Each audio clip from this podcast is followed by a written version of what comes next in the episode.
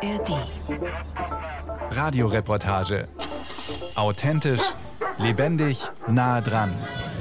Ein Podcast von Bayern 2. Okay. Okay, kurz vorne. Ja, ganz kurz. Ah, sorry. Ich bin unterwegs mit Renzo Vitale, Creative Director Sound der BMW Group. Er ist zuständig für die Geräusche, die alle neuen E-Autos im Konzern von sich geben, nach innen wie nach außen, bei BMWs, Minis und Rolls-Royce. Wobei Renzo Vitale nicht von Geräuschen sprechen würde. Alte Fahrzeuge gaben vielleicht einmal Geräusche von sich oder vielmehr Lärm. Ein Röhren, an dem man erkennen konnte, wie viel Liter Benzin durch die Kolben gepumpt wurden. Neue Fahrzeuge sollen nicht mehr röhren, findet Renzo Vitale. Sie sollen klingen und am besten sich an die Gefühlslage der Fahrerin und des Fahrers anpassen. Also wir sitzen jetzt in einem iXM-Fahrzeug. Das ist unser ähm, neueste Elektrofahrzeug. In diesem Fahrzeug kann man unterschiedliche My-Modes erleben und auswählen. My-Mode ist wie eine Art von äh, Gestaltungsraum, in dem Beleuchtung, Klima und Klang sich verändern.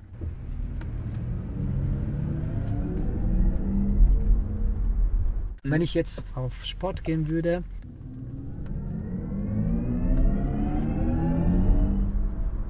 Ich sehe das Auto als eine performative Klang-Kunstinstallation. Und als solche sehe ich als Konsequenz auch der Fahrer als ein Performer, als ein Interpreter. Und das Auto ist eine Möglichkeit für einen dieser Performer, sich ausdrücken zu können. Man kann einfach durch den Pedal, das man sehr einfach verwenden kann, diese Möglichkeit haben, unterschiedliche Gefühle zu, zu transportieren. Fahrende Menschen als Performer, das Treten aufs Pedal als kreativer Akt. So sieht das der Chef-Sounddesigner und wählt, um das zu verdeutlichen, gleich noch eine andere Klangoption mit dem Namen Expressive, passend vielleicht für Klassikfans. Es ist, als ob ein Orchester ist dabei, sich zu stimmen. Sehr subtil.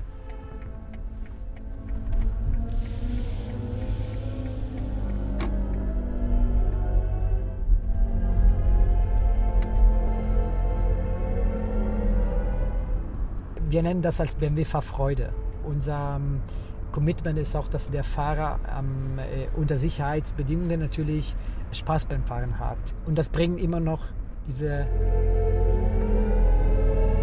diese Grinsen ins Gesicht. Kein Aufwand ist zu groß, um dieses Grinsen in die Gesichter der Kundschaft zu zaubern. BMW hat Renzo Vitale sogar einen Oscar-Preisträger zur Seite gestellt, wie ich im Laufe meiner Reportage noch erfahren werde. Ich möchte herausfinden, wie die Digitalisierung die Akustik um uns herum verändert. Dafür muss man erst einmal wissen, wie die Welt bis vor nicht allzu langer Zeit noch geklungen hat. Ich spüre also erst einmal den alten analogen Sounds nach. Kaum etwas klingt analoger als ein Wählscheibentelefon. Hier wurden Ziffern in Stromimpulse umgewandelt, um den Weg zum gewünschten Gesprächspartner zu bahnen. Auch die Stimmen wurden als elektrische Impulse durch die Leitungen geschickt. Ein ständiges Wabern, das durch Millionen von Kupferkabel floss, um Sprache zu transportieren. Durch die Digitalisierung ist es in den Leitungen aber ruhig geworden. Nichts pulsiert mehr. Gespräche werden seit einigen Jahren in Nullen und Einsen umgewandelt und fließen vermischt mit Internetdaten rund um den Globus. Ein anderer analoger Klang, der aus unserer digitalisierten Welt verschwunden ist. Hände, die per Tastendruck einen Text Buchstabe für Buchstabe direkt auf Papier stempeln. Die Tasten einer alten Schreibmaschine wie dieser Olivetti aus den 1950er Jahren mussten mit Schwung und Kraftaufwand betätigt werden, damit sich der Buchstabe durch das Tonerband aufs Papier durchdrücken konnte. Und noch ein analoger Sound. Eine Aquamatic Telepocket, eine Fotokamera mit sogenanntem Repitomatik-Schnelltransport oft auch nur Ritsch-Ratsch-Kamera genannt, nach dem Sound, der von ihr zu hören war. Damit im Inneren der Film nach jedem Bild weiter transportiert wurde, musste die Kamera kurz zusammengeschoben werden.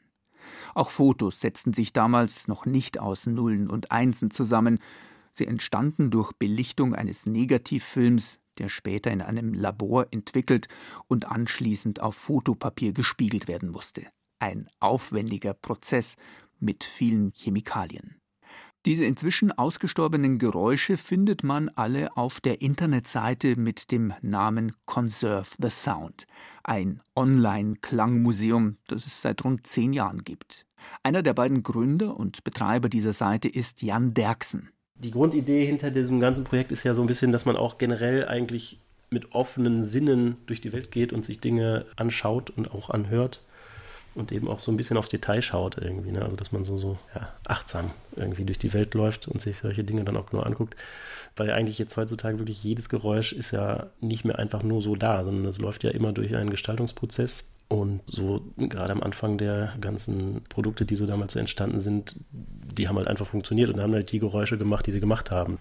Die Digitalisierung hat also viele Produkte erst einmal stiller gemacht. Doch diese Stille wurde gleich wieder gefüllt mit neuen Sounds und Klängen.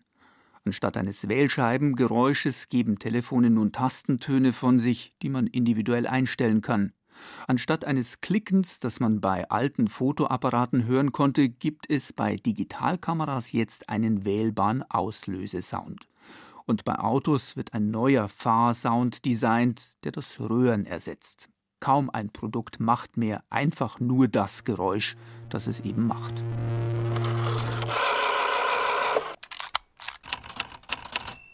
Auch Radio hat sich durch die Digitalisierung klanglich verändert. Eine Sendung zu produzieren war noch vor gut 20 Jahren ein sehr aufwendiger Prozess. Christine Neuhofer hat noch an den Bandmaschinen das Metier der Tontechnikerin gelernt.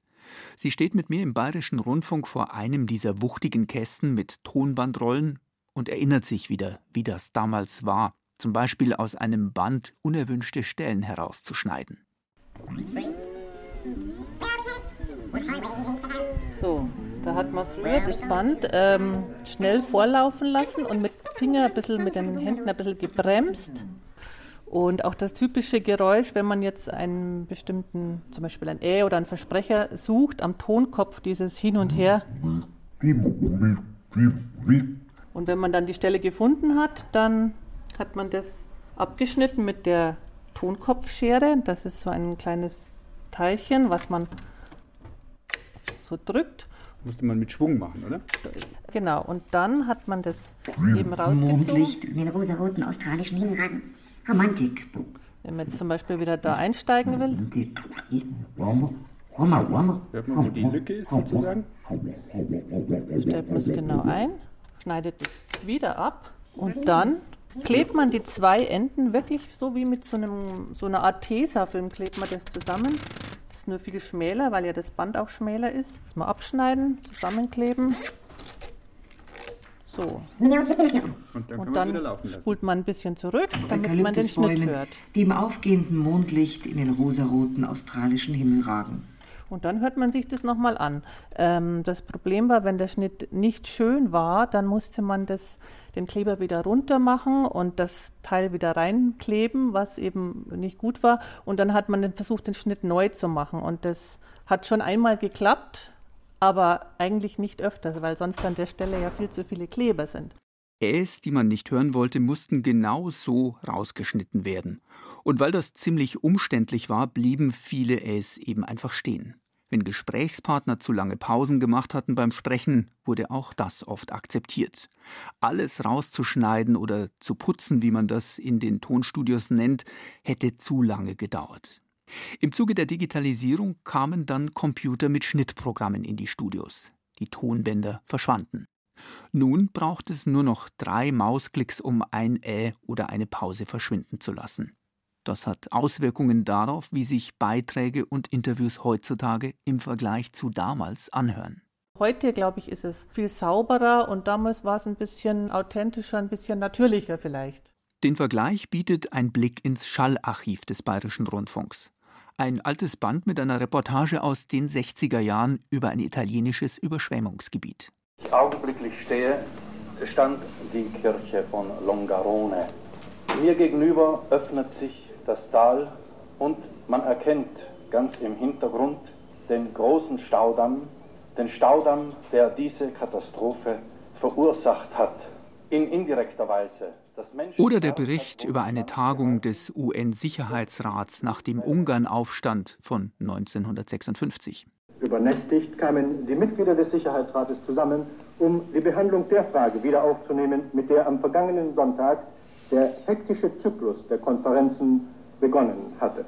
Mit der Lage dass Hörfunkbeiträge heutzutage anders klingen, liegt auch daran, dass wir Journalistinnen und Journalisten einen viel besseren Zugriff auf interessante O-Töne haben, also zum Beispiel auf Statements von wichtigen Persönlichkeiten aus Politik, Kultur oder Wirtschaft. Der Bayerische Rundfunk betreibt gemeinsam mit der ARD ein umfangreiches Online-Archiv. Man muss nur noch in einer Suchmaske einen Namen eingeben und eine Jahreszahl, und schon erscheint so ziemlich alles, was diese Politikerin oder jener Wissenschaftler vor 10 oder 20 Jahren an Bedeutendem gesagt haben könnte, auf dem Bildschirm. Das war in analogen Zeiten noch völlig anders.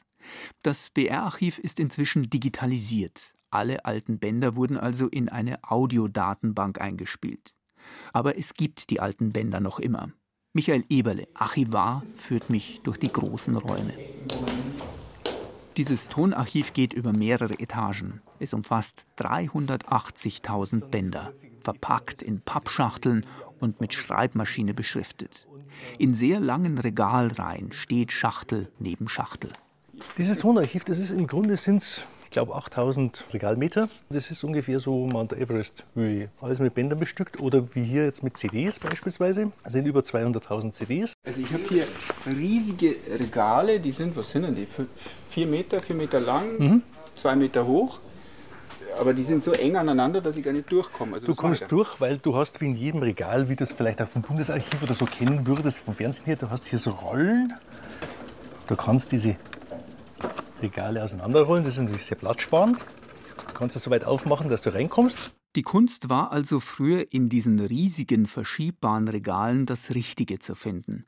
Man musste dafür Karteikästen durchwühlen, in denen die Bänder nach Stichworten aufgeführt waren. Wenn ein wichtiges Ereignis stattfand, gab es für die Redaktionen damals zudem noch eine andere Herausforderung. Man bekam das Band womöglich gar nicht, das man für den Beitrag schnell gebraucht hätte. Also wenn früher zum Beispiel jemand überraschend gestorben ist, dann war es erst einmal so, dass du gewusst, drei Redaktionen, die aktuellen brauchen was. Die Kultur braucht auf jeden Fall, wenn sie in der Schriftsteller oder sonst irgendwas war. Und noch jemand braucht. Also drei waren es meistens. Das Bandmaterial war so viel ja nicht da von diesen Leuten. Ja. Jetzt haben sie die alle auf selber gestürzt. Wie er als erstes angerufen hat, der hat das gehabt. Das waren oft ein, richtige Schlachten, waren das, dass du dieses Band kriegst. In den heutigen digitalen Zeiten ist all das kein Problem mehr. Jede Journalistin kann wichtige Interviews aus dem Netz ziehen, während zehn oder mehr andere Kollegen genau das Gleiche verwenden. Die Suche ist generell deutlich einfacher geworden. Keine Karteikarten mehr, keine Tonbänder, die aus langen Regalen herausgefischt werden müssen, nur noch eine Stichwortsuche mit dem Computer und schon erscheinen die gewünschten Sätze, Geräusche oder Klänge auf dem Bildschirm und lassen sich dort auch gleich anhören. Und deshalb klingen Sendungen und Beiträge im Radio inzwischen auch anders als noch vor ein paar Jahrzehnten. Schneller, vielleicht auch bunter und abwechslungsreicher. Das will hier jeder hören.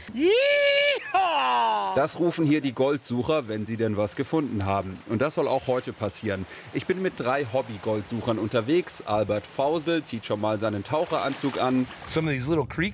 Zurück zu BMW und den dortigen Bemühungen, die Digitalisierung für besondere Klangerlebnisse zu nutzen. Creative Director Sound Renzo Vitale hat Elektrotechnik studiert und dazu Klavier und Komposition. Er ist also Experte für Technik und Klang gleichermaßen. Ihm zur Seite steht kein geringerer als Hans Zimmer, Filmmusikkomponist unter anderem bei Fluch der Karibik, bei Rain Man und bei König der Löwen. Für letztere Titelmusik bekam er 1995 den Oscar verliehen. Doch Zimmer arbeitet nicht nur für die Filmbranche, sondern eben auch für die Autoindustrie. Seit 2019 ist er Co-Creator bei BMW. Und so sitzen Hans Zimmer und Renzo Vitale regelmäßig zusammen und tauchen in ihre Klangwelten ein, um neue Autosounds zu erfinden. Wir sitzen im besten Fall im gleichen Studio, entweder in Santa Monica oder in London oder hier, ich und Hans, und wir komponieren neue Sounds. Und funktioniert tatsächlich wie zwei Musiker und äh, wir arbeiten zusammen, wir kreieren neue Musik und es ist wirklich manchmal wie zwei fast Kinder, die ein Spielzeuge vor sich haben und haben einfach Spaß, äh, Musik zu kreieren. Es geht mehr darum, äh, Klangskulpturen zu kreieren. Zum Beispiel den Einschaltsound für die E-Autos. Jeder Elektrofahrzeug, wenn gestartet wird, eigentlich macht keinen Sound. Also sie, sie drücken auf einen Knopf und man hört nichts. Und dieser Fall hatten wir bei BMW als äh, nicht geeignet bewertet, weil wir hatten die Feedback von vielen Kunden bekommen, dass oft wussten sie nicht, ob das Auto an oder aus ist. Doch wie soll nun ein E-Auto klingen, das man anschaltet? Es war keine leichte Aufgabe für die zwei Komponisten. Normalerweise, ich mache ein Briefing mit Hans, ich gehe dahin und ich bringe Informationen über eben Brand Identity, Design, aber auch Inspirationsquellen, die für mich relevant sind oder waren. Und für den Fahrbereitschaftssound habe ich insbesondere dieses Bild mitgenommen nach einem Kunstwerk, was tatsächlich mhm. in München hängt, mhm. im Limbachhaus. Das mhm. ist der sogenannte Wirbelwerk von Olafur Eliasson. Und ich habe dieses Bild auch bei Ernst mitgenommen. Und ich habe gesagt, guck mal, wie schön ein Objekt, der von Decke hängt, der fängt fast von einem Punkt, einem sehr, sehr kleinen Element, der sich nach oben eröffnet. Und dann in dieses Gespräch habe ich gedacht, wie wäre es, wenn wir ähnlich wie dieser Form von einem Ton anfangen würde, der sich direkt nach, äh, also eröffnet und in einen Akkord landet. Und wie wäre es, wenn dieser Ton kein Instrument ist, sondern eine menschliche Stimme? Und wie wäre es, wenn diese Stimme ist eine Frauenstimme? Und ich kann diese Sound vorspielen, das dauert nur zwei Sekunden. Und das ist ein Sound, was voll mit Elementen ist. Es war ein Neuanfang für die Autobranche. Kein Motorröhren mehr, wenn das Fahrzeug gestartet wird, sondern ein Klang, der an ein Kunstwerk erinnern soll. Für Renzo Vitale war es nicht leicht, sich im Unternehmen mit dieser Vorstellung durchzusetzen. Viele im Konzern hätten lange nicht akzeptieren wollen, dass die Hochzeit des Verbrennermotors eben auch akustisch vorbei gewesen sei, sagt Vitale. Es war eine sehr, sehr schwierige Entscheidung für BMW, diesen Sound als Seriensound für alle Elektrofahrzeuge auszuwählen. Gab es sehr viele Diskussionen natürlich. Es fang, was, waren, es, was waren die Einwände? Dieser Sound ist ganz klar kein funktionaler Sound. Das ist immer ein äh, sensibles Thema gegenüber auch die Kollegen Ingenieure, die natürlich sehr fokussiert sind an etwas, was funktional ist. Deswegen war auch eine Wandlung. Und äh, eine Wandlung, dazu gehörte immer ein Wechsel in der Mindset, ein Wechsel der Perspektive und das dauert einfach Zeit. Und inzwischen überlässt man bei BMW nichts mehr dem Zufall. Jedes noch so unwichtig erscheinende Geräusch wird neu komponiert. Ich darf auch Blinker kreieren, komponieren. Das ist keine einfache Aufgabe. Selbst wenn äh, am Ende geht es um ein vielleicht Halbsekunde oder Viertelsekunden Sound, ist dieser Sound ganz entscheidend und sehr relevant, weil das ist de facto der meistgehörte Sound in einem Fahrzeug. Der Sound muss Aufmerksamkeit aufrufen, aber darf nicht störend sein. Renzo Vitale sagt, er habe den Chefs bei BMW hunderte Vorschläge gemacht, wie ein Blinker klingen soll. Man sei hier aber dann doch eher konservativ geblieben.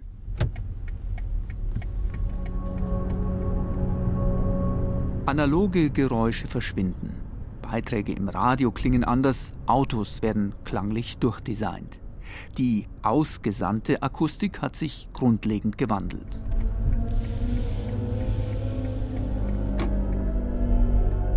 Doch wie sieht es auf der Empfängerseite aus? Verändert sich auch unser Hören durch die Digitalisierung? Diese Frage soll mir eine Firma beantworten, deren Geschäftsmodell genau hier ansetzt. Sennheiser ist eine ursprünglich deutsche Akustikfirma, die unter anderem Kopfhörer herstellt. Top-Produkte sind dabei seit ein paar Jahren Kopfhörer mit Noise Cancelling. ANC ist hier eine Art Gütesiegel. Frank Hoppe, Produktmanager bei Sennheiser, erklärt, was sich hinter dem Kürzel verbirgt. ANC ist ja die Abkürzung für Active Noise Cancellation, was ja bedeutet, dass ich quasi die Störgeräusche der Umgebung ausblenden kann. Das passiert ganz leicht erklärt dadurch, dass im Prinzip die Außengeräusche aufgenommen werden über ein Mikrofon am Kopfhörer und dann im Kopfhörer selbst halt im Prinzip diese Schallwelle genau invertiert wird und dann mit rausgegeben wird über die Lautsprecher und dann ein Gegenschall erzeugt, sodass genau diese Störgeräusche, die von außen kommen, eliminiert werden. Kopfhörer sind heutzutage oft kleine Computer. Sie analysieren Störgeräusche und rechnen aus, wie genau sich der Gegenschall anhören muss, der den Sound tilgt, den man nicht will. Das kann man sich ein wenig vorstellen wie beim Wasser in einer Badewanne. Wenn man es in Bewegung versetzt, sodass es eine Welle gibt und dann versucht schnell eine zweite, zeitversetzte Welle zu machen, dann heben sich die beiden auf, wenn sie genau gegenläufig sind. Exakt das passiert auch beim Gegenschall wobei der Kopfhörer diesen Gegenschall innerhalb weniger Tausendstel Sekunden ausschicken muss. Andernfalls würde das zweite Geräusch zeitverzögert ins Ohr kommen und man hätte zwei Geräusche, die sich addieren. Der Lärm würde sich also eher vergrößern als reduzieren. Solch komplizierte und schnelle Rechenoperationen sind in einem Kopfhörer erst seit ein paar Jahren möglich, dank sehr leistungsfähiger Mikrochips. Noise Cancelling funktioniert dabei immer besser aber noch immer nicht perfekt. Am Ende hat ANC immer noch Limitierungen. Dass ein Canceling wirklich dazu führt, dass das komplette Störgeräusch eliminiert wird, ist halt nicht so. Es gibt halt Grenzen. Idealerweise funktioniert ein ANC so bis zu 1 Kilohertz relativ gut. Bei tiefen Frequenzen halt. Deswegen ist es halt auch ideal zu nutzen für zum Beispiel Motorengeräusche im Flugzeug. Da gibt es halt sehr viel tiefe Frequenzen.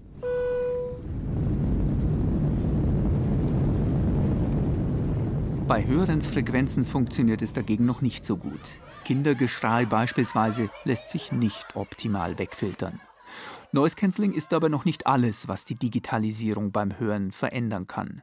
Ein weiterer Fortschritt, das sogenannte Enhanced Hearing, also angereichertes Hören mit einer zusätzlichen Funktionalität, wie es Frank Foppe ausdrückt.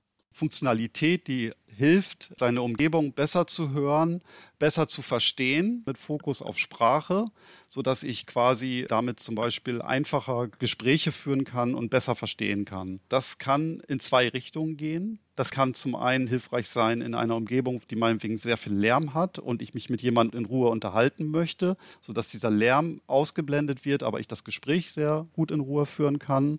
Die andere Richtung ist natürlich bei Leuten, die eine eine Hörschädigung haben, dass man dann das Hören unterstützt und entsprechend verbessert. Und so verschmelzen hier gerade auch zwei Wirtschaftszweige, die Kopfhörersparte und die Hörgerätebranche.